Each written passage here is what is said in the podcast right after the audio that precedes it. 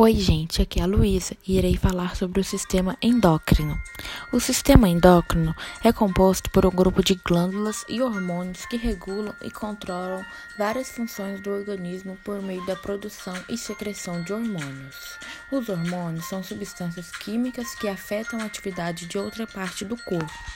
Em essência, os hormônios atuam como mensageiros que controlam e coordenam as atividades em todo o corpo. As glândulas endócrinas liberam os hormônios diretamente na corrente sanguínea e as glândulas exócrinas liberam hormônios ou outras substâncias para dentro de um duto. As principais glândulas do sistema endócrino que fabricam um ou mais hormônios específicos são hipotálamo, hipofise, glândula tireoide, glândulas paratireoides, pâncreas, glândulas adrenais, testículos em homens e ovários na mulher. Frequentemente, o sistema endócrino interage com o sistema nervoso, formando mecanismos reguladores bastante precisos. O sistema nervoso pode fornecer ao sistema endócrino informações sobre o meio externo, enquanto que o sistema endócrino regula a resposta interna do organismo a esta informação.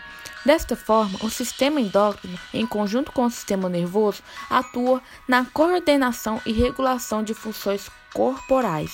O sistema endócrino tem várias curiosidades que talvez você não saiba, como por exemplo, os hormônios do crescimento é secretado principalmente pelo corpo durante o sono, daí a importância de dormir muito quando você é criança.